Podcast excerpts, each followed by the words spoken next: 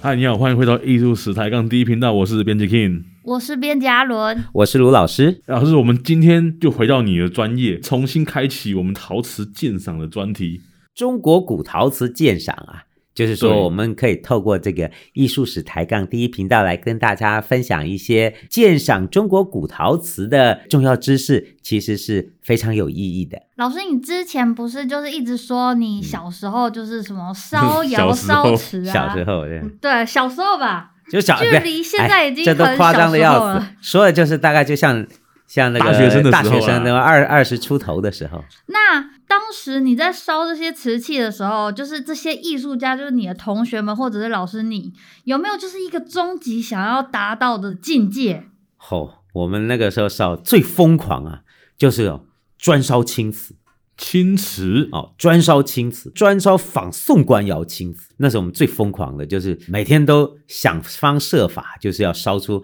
这种仿中国宋代的汝窑啊、官窑这些瓷器。哦，那时候跟着学长啊，现在我这些学长都是很有名的陶艺家是哦，我们就专门来烧这种仿官窑的宋青瓷。老师，我知道是不是叔宝在老师是老师的啊，对对对，师兄，哦，苏宝在，这是很有名的这个陶艺家。对对对对，还有另外一个学长对徐瑞红啊，现在在大陆非常有名。这两个学长好是厉害，他们现在是烧青瓷吗？他们现在应该都还在烧青瓷，还而会且烧的已经出神入化了 吧？哦，老师，我记得我们之前不是去景德镇有找徐老师吗？然后那时候我记得我们还被请去古物收藏家的家里面，然后呢，他还端出一整套徐老师的作品，然后说他喝茶一定要配这个徐老师的这个青瓷。我记得徐老师的仿官窑的东西卖的很贵欸诶、嗯，这这个东西确实它的那个烧也非常难烧。那嗯青瓷的发色啊，都要有非常好的烧窑技术，嗯，按非常稳定的釉药和制胚才能做出来。是那为什么会你们会这么着迷这个青瓷啊？其实哦，我们应该说，中国古代的陶瓷艺术里面哦，第一名的或具有代表性的就是宋官窑哦，就嗯是宋代的汝窑。这些瓷器反映了中国古代啊陶瓷艺术的巅峰之作，巅峰之作，巅峰之作。所以我们在故宫里面看到那个汝窑，常常展出来那个汝窑的那个东西，那不得了啊！是最高端的瓷器比如说我们在想哦，我们说中国北宋以来啊，是大概就是中国瓷器生产的一个高峰的阶段，它集结了民窑的实力，来专门为皇家制作瓷器，才做出了像汝窑、北宋官窑、南宋官窑这样子精美的瓷器。而这些瓷嗯器有流传到今天呢、比如说像是北宋的汝窑，已经非常少了，传世的汝窑哦，留到今天的大概也不满百件，哦不到连100一百件啊件都不到。而这不满百件的汝窑瓷器嗯啊，中间哦有二十一件都在故宫博物院，哦，大概有百所分以那之三那个数量十是都在台对湾。对，对，你说不满百件，其实非常少的，大概六七十件而已啦。嗯哼哼哼，哦，那里面有二十件都在台北故宫，是你就知道、哦、台北故宫博物院也是收藏了最多这个传世汝窑的重要的收藏地点。所以这个汝窑算是故宫的那种镇馆之宝了，哎，镇可以这院的么东说西，反映出哦台北故宫博物院其实是有非常悠久的传承了中华文化古典收藏的历史。哦，今天台北故宫博物院的收藏就是以前清宫的旧藏，是清宫的旧藏呢又是呃这个明代的皇宫的收藏，明代又可以上溯到元代，元代又可以上溯到金嗯代，金代又可以上溯到北宋的宫廷，所以它就是这一脉收藏下来的古老的皇家的珍贵文物。所以老师这些东西基本上是不外流，对不对？哎，当然不外流。你说宋官窑哦，那是没有再流出去的，没有再赏给大臣的，好不好？嗯基本上就是只能送到宫里面，次货直接销毁，就皇帝一个人用而已，就地销毁，就是皇宫里面用而已。哦，所以都说它是皇帝的专用瓷器啊。那你觉得宋徽宗是个什么样的皇帝？哦喜欢宋画朝画的晚皇帝期这些皇帝都非常有艺术涵养，他们要求的那瓷器，那烂大街的那个就不要拿出来丢人了。一般市面上那个都不行。当时啊，都还有一些说法指出哦，宋朝皇帝啊，他们对这些瓷器的要求其实是照他觉得好的概念，他要的概念嗯，下去做的。那他当时想要什么概念呢？当时的都有说法，皇帝啊对那个进贡上来这些白瓷器啊，他都不是很都不很喜欢啊。嗯，比如说当时就讲啊，那个上供上来让他做餐饮用器的，就河北定州的白瓷，嗯，那个白瓷都是用复烧法，所以口圆的地方没有釉，会加一层晶莹的口边。那请问什么是复烧啊？当时哈、有一种烧造的技术，他希望他的碗做的很薄，然后圈足也做的很低很细，哦那怎么？烧嘞？那圈煮那么低那么细，那那这放在窑里不好烧啊，是所以就哈、把唇口的釉薄薄的把它擦掉，嗯然后把碗倒扣过来烧，这样细底就可以满釉。所以是碗口放在底窑底下，没这错，样烧翻过来烧，可是这样就会造成了、唇口有一圈没有釉，老师，那为什么一定要没有釉啊？这样没有釉它才能够接到那个匣钵里面装是的因那为个，那个釉会粘住，对，釉会粘住啊，这个粘住不行啊，所以它一定要轻轻的擦掉一圈釉。那擦掉以后呢，哦再上上一层金啊或银的包边，哦所以啊，皇帝啊吃饭，当然那个包边是很好看，那金边很漂亮的啊、嗯嗯嗯可是它的那个金属是会有臭味，对，嘛，金属臭，那个皇帝他就美送 啊，就对啊吃一吃就不爽，我就吃骂我也不爽嗯啊，我喜欢金属啊。如果是金的话，我都不用金属碗吃饭， 我用金的碗吃 饭，如好好果好可以的话，啊，如果可以的话，我也 希望。好，所以那个皇帝就骂，就是说定气有盲，不堪用，就是每次吃饭都让他闻到那不舒服的味道，他就 想说哦为什么要弄个边啊？这个唇口没有釉，然后他就这样不行真的啊、是哦过太爽了。以后不要再拿这种碗给我吃，谁拿这种碗给我吃，我就拿着丢他，就下了个 条子去啊那个汝州。就是今天河南那附近有一个地方叫汝州，嗯那里的窑工呢非常优秀，就说叫那边的窑工给我烧烧青窑器，去给我烧青瓷。窑哦就是烧青烧瓷青瓷。当时哦，北方各地都会有烧青瓷的窑，汝窑为魁，就是汝窑烧的最好。嗯，这里专烧出来的青瓷就是专门供给皇帝的瓷器。所以等于是皇帝的定制餐具就是了。哎，就这个意思。哦 所以老师“汝窑”的这个字是有文献留下来，是指地名，所以它才因此而成名哦。理论上是，但是哈、麻烦的是，因为汝窑传世的数量非常少，嗯，算是稀世珍品啊。我们市侩一点，粗俗一点。老师，你说很精致，很有价值哦对。，到底到可底以多少？钱嘛？啊对多少钱好我们买讲的一个案例哦，这是非常罕见的案例，因为汝窑传世数量非常少，所以它是流到市场上的数量真的很罕见。嗯哼，哦，在二零一七年的时候，有一件在很偶然的流出了到市面上了。嗯，你猜卖了多少钱？一件一件完整的吗？也不大哦，大概就没有我个巴掌那么大，嗯，大概就是手手掌的掌心那么大。你们猜多少钱？全球不满百件，啊、那我猜这一件卖一亿台币，呃，再加一个一，再加一个十一，一 亿啊，十一亿。十一亿台币啊！对，老师11亿啊，我知道你为什么当初想要烧这个东西 了。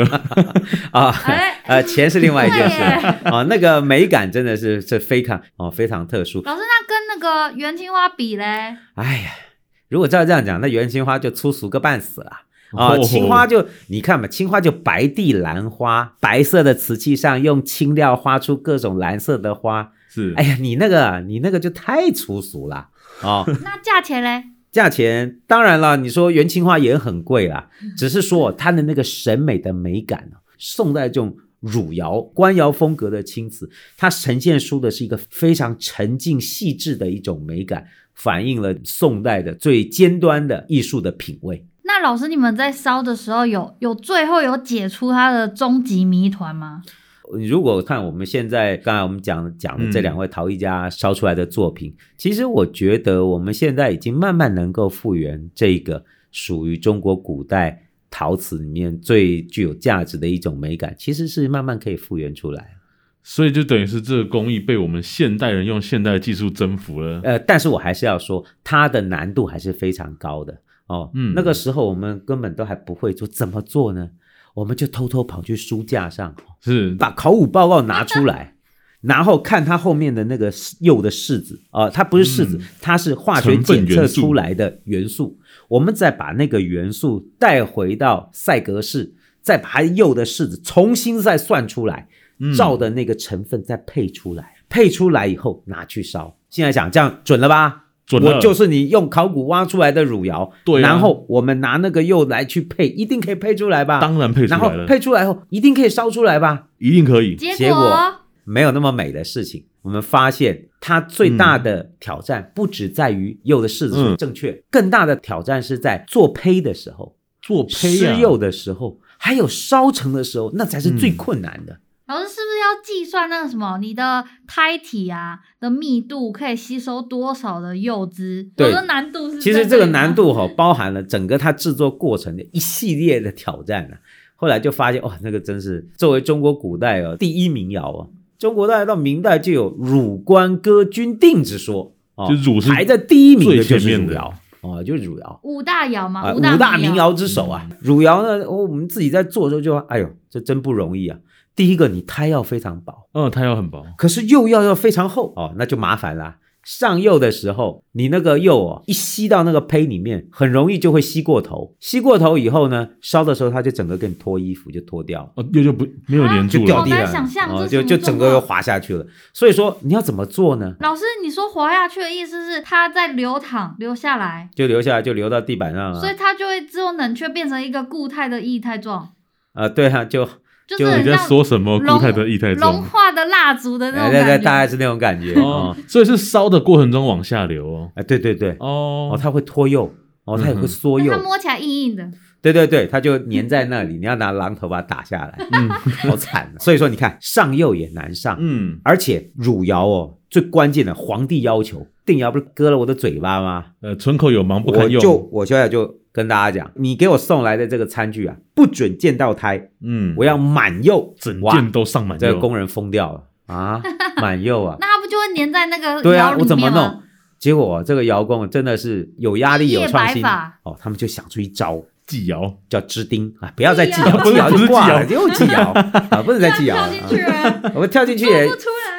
掉进去于事无补啊。好，他们就想出一招，就是织钉，把那个瓷器顶起来，用三根钉子把它顶起来。所以真正没有釉的地方，嗯，就是那三个尖尖的小钉子，哦，它接触点就变很小，这样子。所以我们叫织钉烧，叫满釉织钉烧。哦，哦，它那个钉子就钉就钉在那边，嗯然后退窑的时候，梆一打就把它打掉，哦帮一打把它是说什么意思？就是把一弹就那弹个掉。帮是撞声词， 哦 啊，就是帮着灯就把它撞弹掉。 好，出来了以后啊，你那个瓷器的汝窑哦，是满釉，从上到下都是釉，只有器底圈足底下哦，或者是器底有三到六个小白点点，那个白点点也不是胎，啊，那白点点是那个支钉的断口。哦，所以你是看不到胎的，那还有什么困难呢？嗯不是，只有上釉困难，在烧成的过程中更麻烦。嗯因为哦，这种青瓷釉它是非常厚的釉，它甚至已经完全改变了过去的中国古代釉的透明度。透明度中国古代的釉都比较透明的釉，青瓷也比较透明，白瓷也要透明，通通都很透明。汝窑完全不是，皇帝最恨那种贼光闪亮亮的东西。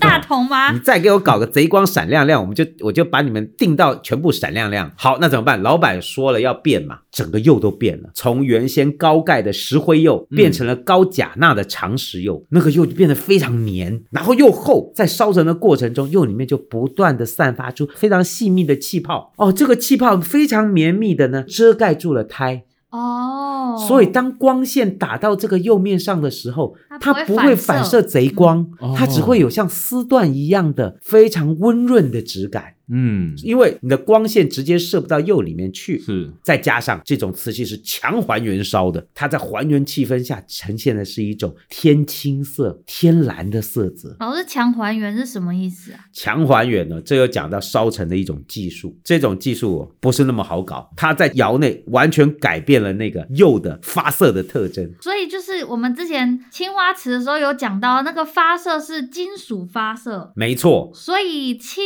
瓷的发色是哪所一以种？这种青瓷用微量的铁来发色，这些微量的铁呢，在强还原的气氛下，因为窑内是缺氧的哦嗯，还原宴就是一种缺氧的宴，他们要搞到把那个窑哦呈现缺氧的状况，窑里面一氧化碳就疯了，他就去强氧，他居然跑到釉里面把釉里面的氧化铁里面的氧给拔走了，三氧化二铁铁一被拔走，他脸就变青色的了，那拔的越凶呢，他脸就越青。哦哦，所以乳所以油才这么轻，哎，对对对，我这样讲你们也信啊？嗯对对对我已经接近于虎烂的状态了。啊我觉得，我觉得姚工的化学是不是比我还要好？嘿一定对是的他们每一个化学都一百分，他他会算摩尔式吗？哎，不会，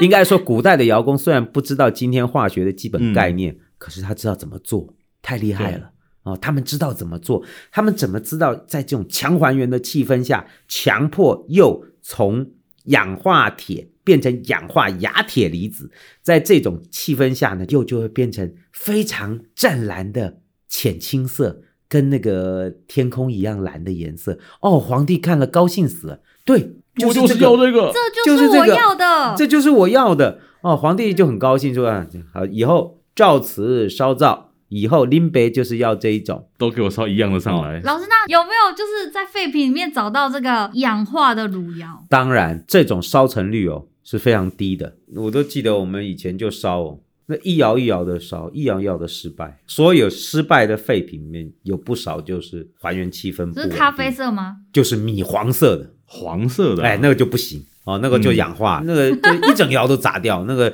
烧的不好，要不然就是黄色啊，要不然就是积碳了，就黑掉了，哦，要不然就是发的青色不清，嗯好像是那个台风天一样，烧不到 那台个风嗯天大晴天，烧不到大晴天，这都烧到台风也天，太有想象力了，哦，就就就什么都意思啊砸掉。台风就那个蓝色蓝的灼灼的啊、像台风天的天空、台风天的，那个灰色有没有烧出来啊？真的是你啊 有这么难理解？解吗？你有点难理 解。都烧都烧不到大晴天，嗯都烧那个台风天。哦，懂了，是天空的颜色。对对对对，所以说超难烧，是烧出那种非常湛蓝的青色，而且它的丝绸般的光泽，在北宋的晚期阶段，透过当时宫廷皇室的主导啊，形成了一个能够完全反映宋代官方的艺术品味的一个最有嗯代表性的瓷器。宋朝后面这几个皇帝都非常有艺术的眼光啊，像最后倒数第二个宋徽宗，人家是又是艺术他家呀，倒哦数第二个，倒数第二个，因为啊，那个金人打过来之后，这个没出息的老爸就把被这个皇绑位走了。丢给他儿子，就叫钦宗，你上你上，我去庙里面祈福，看看是不是金人不要打我们。当然就都被俘虏了。所以说，但是他们的艺术的眼光都非常好。这些瓷器的出现跟北宋皇室的强力的需求啊是非常有关系的。那个皇帝啊，他为什么这么喜欢这种青绿色而青蓝色的这种瓷器啊？这个发色对他来说有什么特别美？就喜欢这个哦，所以说这是一个非常特殊的一个发展的趋势，因为嗯在北宋以前，我们没有看过这种釉色和对这种审美的眼光。宋代以前的汉唐、魏晋南北朝也都有非常好的艺术作品，也有非常好好的的艺瓷术器家，也都有非常好的瓷器啊。对，但是就是没有形成这样子的非常特殊的审美眼光，一直到了北宋嗯哼后期，这些皇帝才开始用官方的力量去诉求一个他们想要的艺术品味，之前是没有看过的。那他们会用汝窑去，比如说我们之前有讲到宋代的饮茶，会吗？就是变成饮茶的器具。这些瓷器基本上都以餐饮用器，还有少数的陈设用器为主，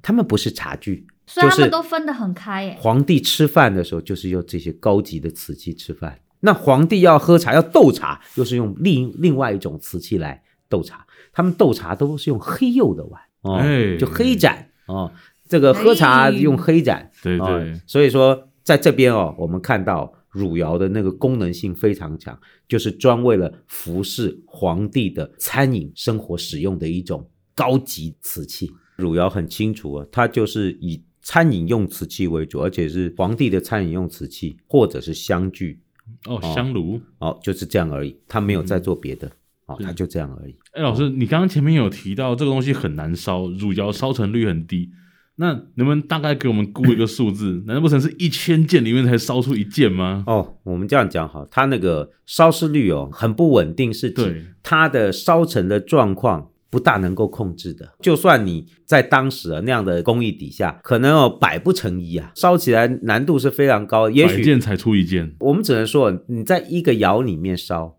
那个窑里面气氛是不稳定的嗯，哦，你可能一窑里面才烧了几件非常好的出来。是其他的那个档次可能就要就很低了。真的要烧出这种天青粉青色，也是整窑退出来以后选出来的高档货。嗯哼了解有时候可能烧了几窑，好东西都没有几件，嗯但是这是要供到宫里面去的。，啊对，所以最好的送到宫里面，嗯，那剩下的怎么办？卖给呃大臣不准，不行啊，到今天目前为止，我们甚至没有在考古墓葬里面出过任何宋代的汝窑瓷器。完所以全不准流出去。后来我们在窑址看到的发掘就很清楚，嗯，所有的次货就地打碎，哦，就地销毁好可惜哦哦，，根本流不出去。我们看到的在汝窑或北宋官窑、南宋官窑都看到集中销毁打碎的现象，嗯哼，把能够供到宫里面的挑出来，剩下次货就是集中销毁。有一种浪费资源的感觉，很不符合我们这种工业革命的这嗯种精神呢。工业革不命是啊